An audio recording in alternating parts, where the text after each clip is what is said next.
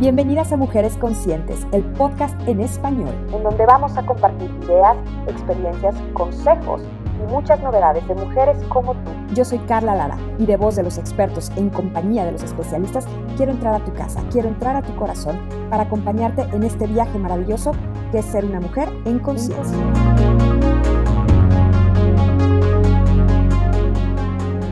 Bienvenidas mujeres conscientes, ¿cómo están? ¿Cómo va el día, cómo va la vida.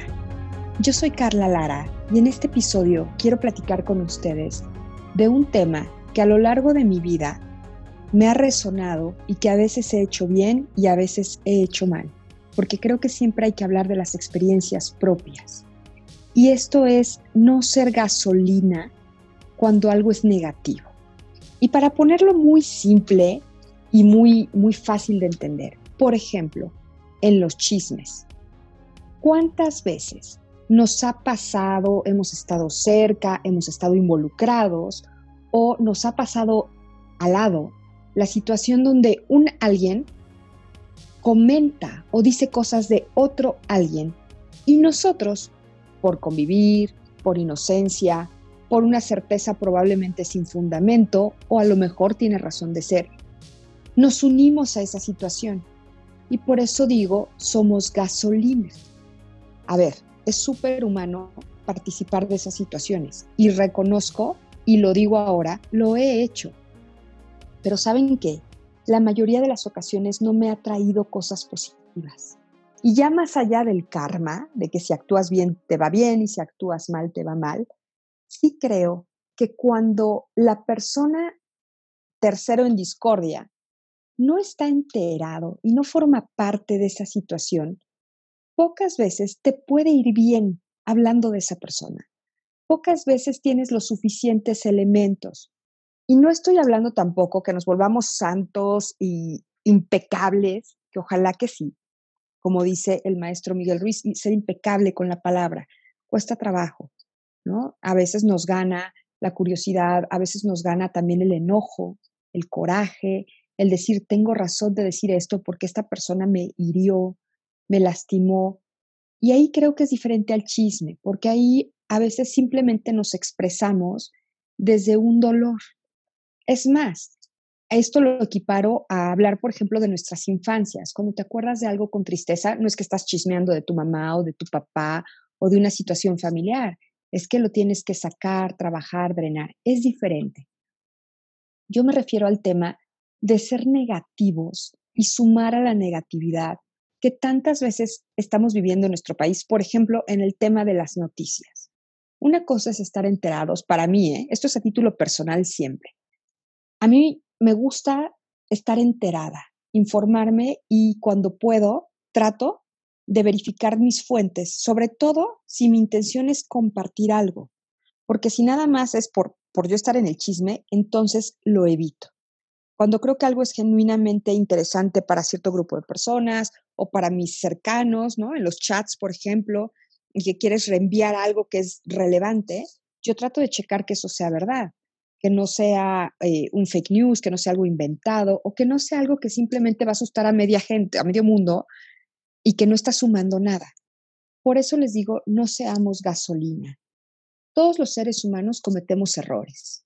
Somos falibles. Nos vamos a equivocar muchas veces. Y esos errores, ojalá, nos van a llevar a reflexionar, nos van a llevar a darnos cuenta que no debió haber sido algo o que debimos haber hecho otra cosa, porque los errores son por acción y son por omisión. Y quien más vive con el error, con la consecuencia, porque todo tiene, todo tiene efectos, todo tiene consecuencias, es la persona que lo cometió o que lo dejó de hacer. ¿Quiénes somos nosotros como personas para seguir apuntando para seguir juzgando, para seguir sometiendo a la persona que se equivocó. Esa es una situación. Otra situación es cuando la persona en general, o sea, un alguien, otro alguien distinto a nosotros, no es igual a nosotros y no reacciona como nosotros y no piensa como nosotros y no le gusta lo que a nosotros, eso no significa nada. Los seres humanos somos independientes, somos individuales y yo creo de verdad, con todas mis fuerzas, que la diversidad es lo que nos enriquece como comunidad, como sociedad, como familia, como amistades. Porque si fuéramos todos iguales, habría muy poco que compartir y muy poco que aprender y muy poco que avanzar, porque pues todos lo tenemos resuelto en la misma manera. En cambio, cuando pensamos diferente, cuando nos alejamos, cuando nos confrontamos sin que eso sea un conflicto, aprendemos, evolucionamos, nos damos cuenta de que a lo mejor cometimos un error o muchos pero podemos cambiar. Lo que sí nos suma es que la persona que no cometió el error se la viva sintiendo que está por encima del que se equivocó. Porque esta vida ya sabemos que es una rueda de la fortuna. A veces tenemos rachas increíbles, impecables, todo bien, puros éxitos, puros aciertos, todo sale a la primera, con buenas relaciones alrededor, estamos estables emocionalmente y es muy fácil mantenerse positivo. Pero hay rachas no tan buenas en la vida, donde a lo mejor estamos bajoneados, tristes, frustrados, enojados, decepcionados. Hay muchas situaciones que nos pueden poner en un estado de bajo ánimo y de baja vibración. Y ahí es cuando empezamos a conectar con buscar el error en el otro, porque queremos tener un espejo para no sentirnos tan solos. Eso también es humano es humano no querer estar solos en la tristeza o en la desgracia, por hacerlo así muy dramático, ¿no? Porque hay desgracias que son desgracias y tragedias personales, pero al final no carecen de valor. Y cuando encontramos a otra persona que está pasando por lo mismo, por eso empatizamos, porque hay un puente de comunicación, porque esa persona me entiende, sabe de lo que estoy hablando. Cuando tuvimos una pérdida de una persona que amamos, una ruptura, eh, un divorcio, a lo mejor perdimos un hijo.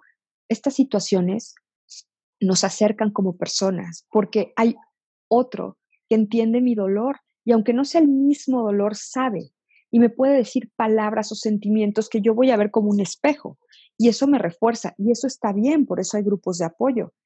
Lo que no está bien es que cuando yo estoy mal, quiera a fuerza arrastrar a otra persona a mi malestar. Creo que es momento, mujeres conscientes, de que hagamos una pausa y un análisis ahora que tuvimos un tiempo largo y disponible para estar con nuestros pensamientos, para analizar nuestras emociones, para analizar igual el camino que hemos recorrido, quiénes somos, quiénes éramos, quiénes queremos ser, porque estas son preguntas que el ser humano se hace constantemente, sea reflexivo o no. Al final, siempre nos estamos cuestionando qué hago aquí, para qué estoy, cuál es mi misión en la vida, que también hagamos un análisis de cuántas veces dedicamos energía, tiempo, pensamientos, emociones a situaciones y personas que no valen la pena. Ayer leía yo una cita que me dio mucho a pensar y decía, si lo que estás pensando ahorita no va a ser importante en un par de años, no le dediques ni un segundo. O sea, ya olvídense de la pregunta de dónde te ves en cinco años, dónde te ves en diez años, como en las entrevistas laborales. Que al final hoy la pandemia nos enseñó a todos que hoy es hoy y hoy es ahorita. El mañana, quién sabe. Cuando nosotros nos estamos comiendo la cabeza y el corazón por situaciones, rumiando, diría yo, las emociones, y hablo de lo que conozco, porque yo he rumiado mis emociones muchísimas veces y estoy con el tema que no lo suelto o que no suelto a la persona. ¿Y saben qué? Al final no me ha dejado nada. Perdí mi tiempo, me desgasté en vano, a lo mejor sí saqué mi enojo, a lo mejor por ahí creí que hice reflexionar a la otra persona, pero la verdad es que no es así. Aquí nadie está para leccionar a nadie. A lo mejor logré poner mis emociones en forma, a lo mejor logré comunicarle a la otra persona que yo me sentí herida o que me hizo daño según yo o según las circunstancias, pero nada más. Eso no quiere decir que yo con mi enojo o con mi dolor o con mi sermón lo eduqué. Que creo que eso es algo que hemos entendido mal, ¿no? Por ahí muchos hemos escuchado que al que no lo educan en su casa lo educan en la calle. Tiene un grado de verdad, porque si tienes una falta cívica, pues no faltará el policía que te infraccione y no digo si no te educas para la próxima. Hay gente que no, porque bien dicen que hay maderas que no agarran barniz. Pero la mayoría vamos a decir, híjole, no vuelvo a hacer esto porque me va a volver a pasar. Pero ninguno somos nadie para ir aleccionando a otros de sus propias vidas, para estarles diciendo todo el tiempo eh, cómo comportarse, cómo relacionarse, qué es mejor para ellos. Los consejos genuinos, sí. Los consejos bien intencionados, también. Las sugerencias positivas que sumen, que eleven.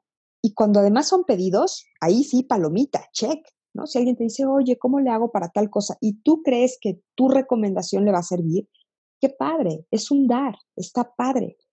Pero cuando tú crees que tienes tus verdades absolutas y vas por la vida repartiéndolas a quien no te la pidió, a quien no te preguntó y a quien generalmente no le importa, yo creo que ahí es cuando somos gasolina para crear fuegos, fueguitos por todos lados, estar encendiendo conflictos por todos lados, que no vale la pena, ¿no? Últimamente se lee en muchas redes y me gusta que cómo deshacernos de las personas tóxicas, que cómo deshacernos de las relaciones tóxicas, que cómo deshacernos de los familiares tóxicos, porque creo que, que hay una tendencia a que como seres humanos seamos conflictivos, que como seres humanos estemos buscando a quién repartirle las cosas feas.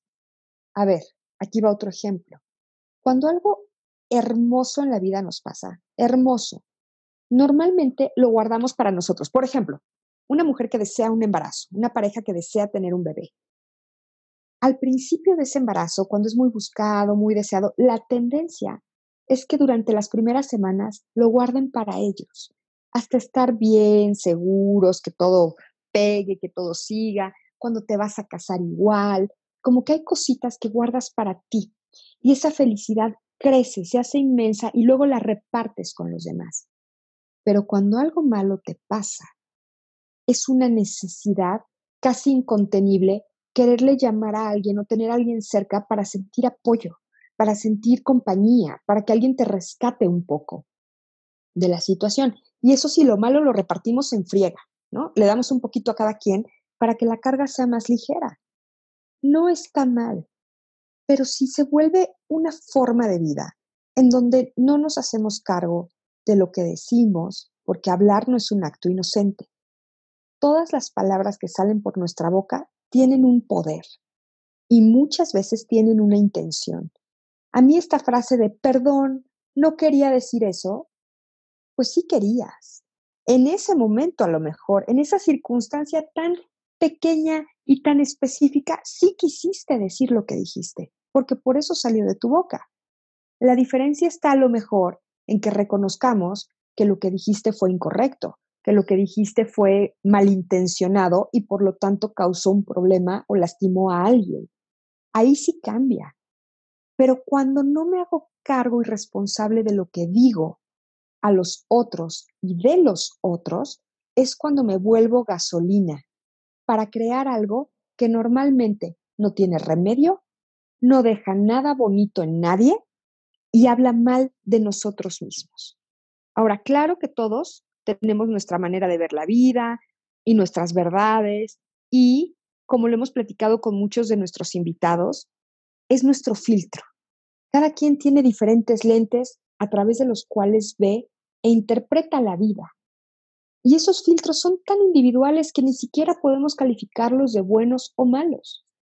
Pero cuando yo quiero imponer mis filtros a otra persona, ahí sí, ya puedo estar causando un daño muchas veces y quizá un bien, pero no hay garantía. Entonces, cuando yo hablo de no ser gasolina, me refiero a tratar de vivir nuestra vida de la manera más empática posible, ni siquiera neutra, porque ese es otro extremo al que hemos llegado. Nos ha ganado la indiferencia.